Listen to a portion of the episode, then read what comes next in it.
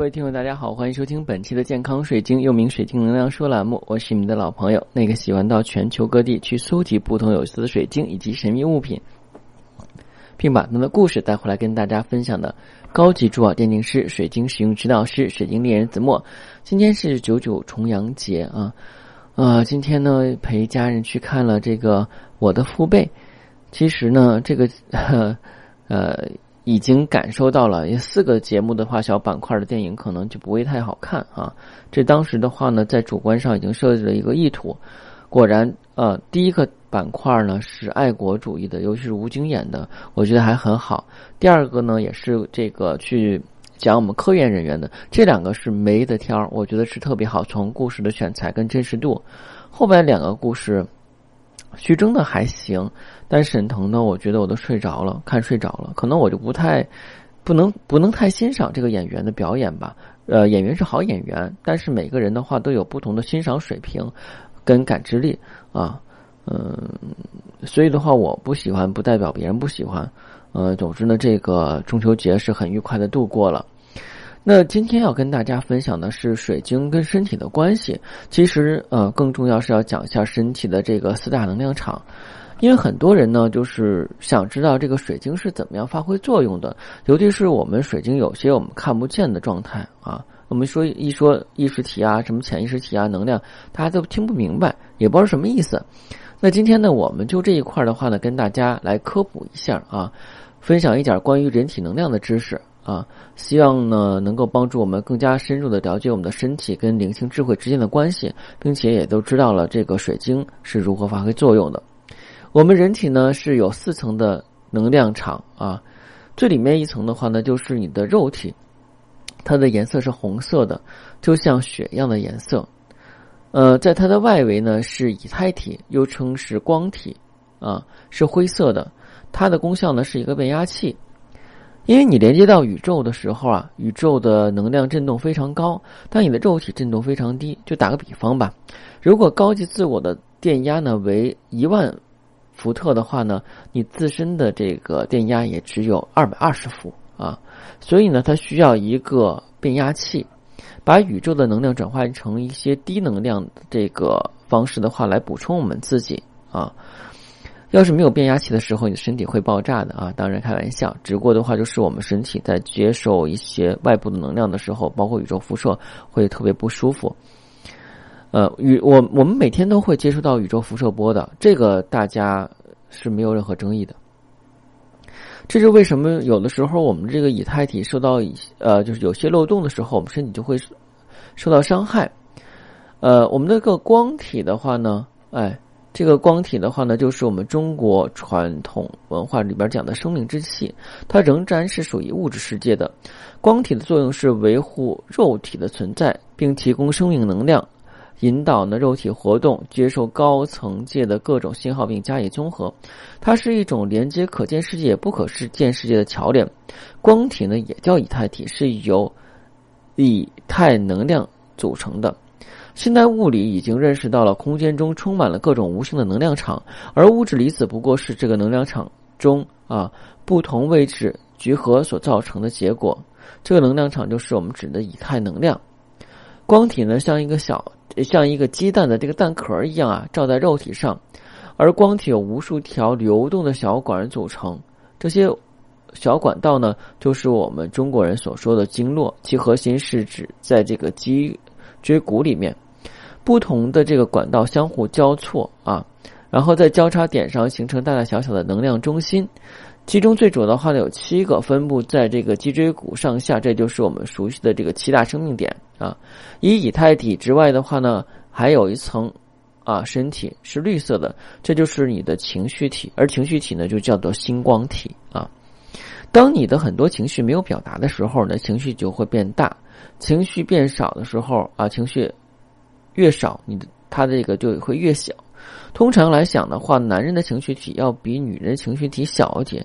所以的话，就是呃，一旦发生一些事情的时候，或者说看一些影片的时候，我们都看发现女生就会大喊大叫啊。当然的话呢，这个我们好多女性听友啊，可能就否认了，说的啊，我可不是你这样说的，我是很冷静的人。哎，我说的这是有些现象，或者是大部分的现象。那如果您这个情绪能控制比较好呢，那说明您是女强人型的啊。那最外一层的呢，叫心智体，即我们的头脑啊，这个颜色是黄色的。如果是工程师、律师、程序师，那这些头脑工作量非常大的人呢，他们心智体是会变得非常大的。那么这样看来呢，来自宇宙的信息，也就是纯粹真理，他们会称为：当你啊直觉穿越你的时候，如果你的心是敞开的，那来自宇宙的信息，它会直接进入你的心啊，以下的会接受领悟到真理。如果呢啊你不在。你的心却在你的头脑里，那么你是关闭的啊。我们讲的心脏是第二大脑，我之前讲过啊。就这个里边讲的心是另外一种感知器啊。如果的话呢，你的这个心呢啊，就如果你自己本身的话呢是不在你的头脑里啊，呃不在你的心里，是在你的头脑里是关闭的。这个信息的话呢，会通过心啊智体流入。我来解释一点哈，这个心智体是没有好坏的啊，但是大部分的话是由信息构成，信息的问题啊。在于它产生很多的批判，就好像我不喜欢这个，我喜欢那个，这个不好，那个不好，这个对，那个对，错啊。当信息从宇宙接收到你的时候的话呢，而你不在你的心就没有接收它，那么心啊，那么这个信息的话就通过你的心智体开始扭曲了啊。像本来心智体的话呢是黄色的，而真理是蓝色的。当蓝色跟黄色混在一起的话，就扭曲成了绿色啊，就变成了情绪啊。而情绪呢，就是那些经过头脑而转变成谎言的真理，就形成你真实的批判啊。为什么讲啊？就是有的人的话呢，情绪看到一件事情的话，就会情绪很糟糕；有的人的话呢，反而就觉得很坦然啊。这就是说，我们的内心没有敞开，所以导致的话，我们的情绪在我们头脑里边形成了我们认为是真理的一种谎言啊。所以没有一个情绪是有实相的啊，只不过是通过你的思想去歪曲了真理啊。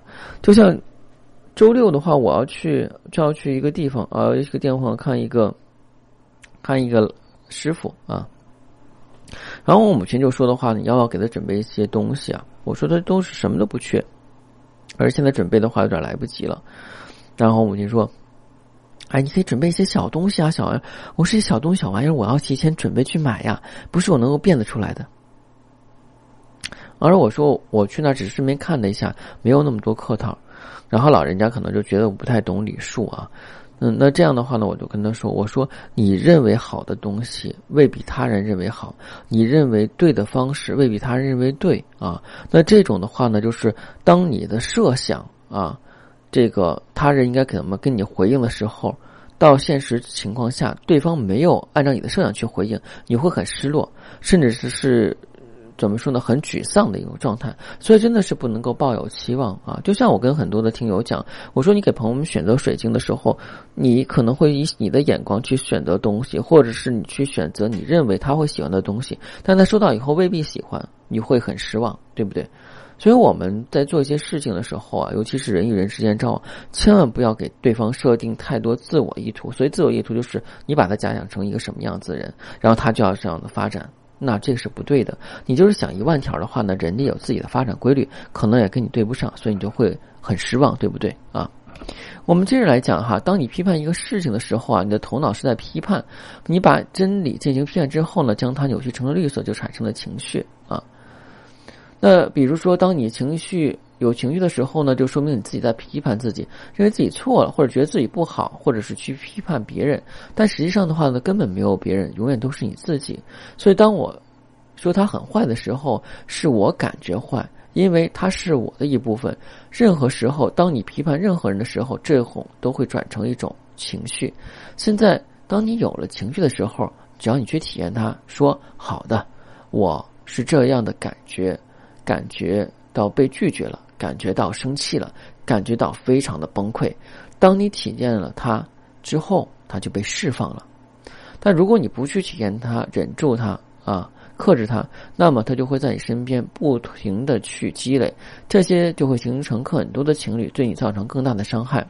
因为基本上造成疾病的百分之九十原因是情绪，而有百分之五是其他原因。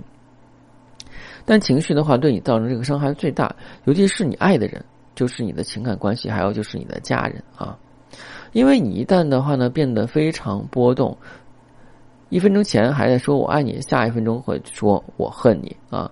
一分钟前你要与他白头到老，下一分钟却要哭着跟他分手，所以呢，情绪是非常容易波动的。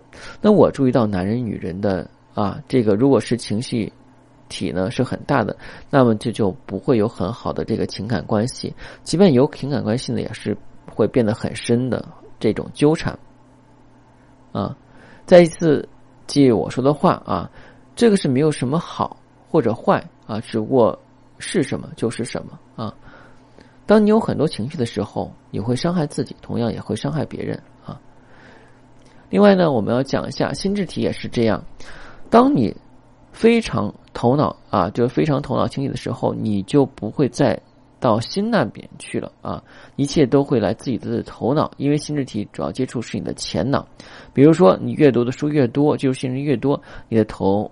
就会变得越头脑啊，然后你看万事万物的话，都会通通过头脑去看啊。怎么这么讲？呃，我们讲哈，就是为什么有些人就是他没有文化反而容易成功啊？啊，一些人的话呢，学识很高，但是的话呢，却是这个过着很清贫的日子啊。首先就是有一点，就是你学的越多，你所接受的这种间接性信息比较多啊。我们举举例子来讲啊。如果你学到一个农业方面的知识啊，说这个花啊啊不能够种在某某土地里边，种了以后就活不了。你手上捧了一大堆花，你是要往它种的，但是你发现你脚前的话全是这种土壤，你觉得不利于花的生长，然后你跑了一天也没有给花找到合适土壤，最后花给干死了。第二个人的话呢，他没有这个知识，就看哎这不是有花吗？这不土吗？那就就去埋下去吧，哎，他就把它插进去了。哎，没想到这个花呢得到了土中某些养分，然后长得很好啊！这就直接头脑跟间接头脑，所以说的话，我们人的这个能量体是不停的改变，这一点是非常重要。这是由于我们在不停的学习间接经验过程中，我们往往忽略了实际经验的操作啊。所以这样看来的话，我们也要更多的去学习。怎么样去做实操？那我们经世疗愈的话呢，有很多的书籍跟课程，这个是无可厚非的。但是呢，更重要的话是去演练，更重要的话呢是去感受，让你把心静下来，让你去感受水晶的波动跟频率。当然的话，你想选购天然水晶或知道水晶的波动跟频率，不妨加我的私信，每期音频节目中的文字介绍里，我的英文名 R O G R X C 九八六，加的时候请备注水晶听友，要不通不过啊。其实今天讲的话呢，就是说。啊，人体的这几个保护罩以及它的一些形成跟它的状态特点啊，那可能有些人啊没有从第一期开始听，听了一下就上来听这期节目，有点懵啊，所以我建议，如果你觉得我节目不错，对水晶感兴趣，能量感兴趣，不妨在喜马上订阅健康水晶之后啊，从头开始收听啊，因为满满六百多期的干货都是有一个连贯性，让你从一个对于水晶不了解的小白到一个对水晶。啊，非常了解，并且的话呢，还甚至能够沟通的人，所以要从头开始去学习啊。好，今天节目就到这里，谢谢大家，再见。あ!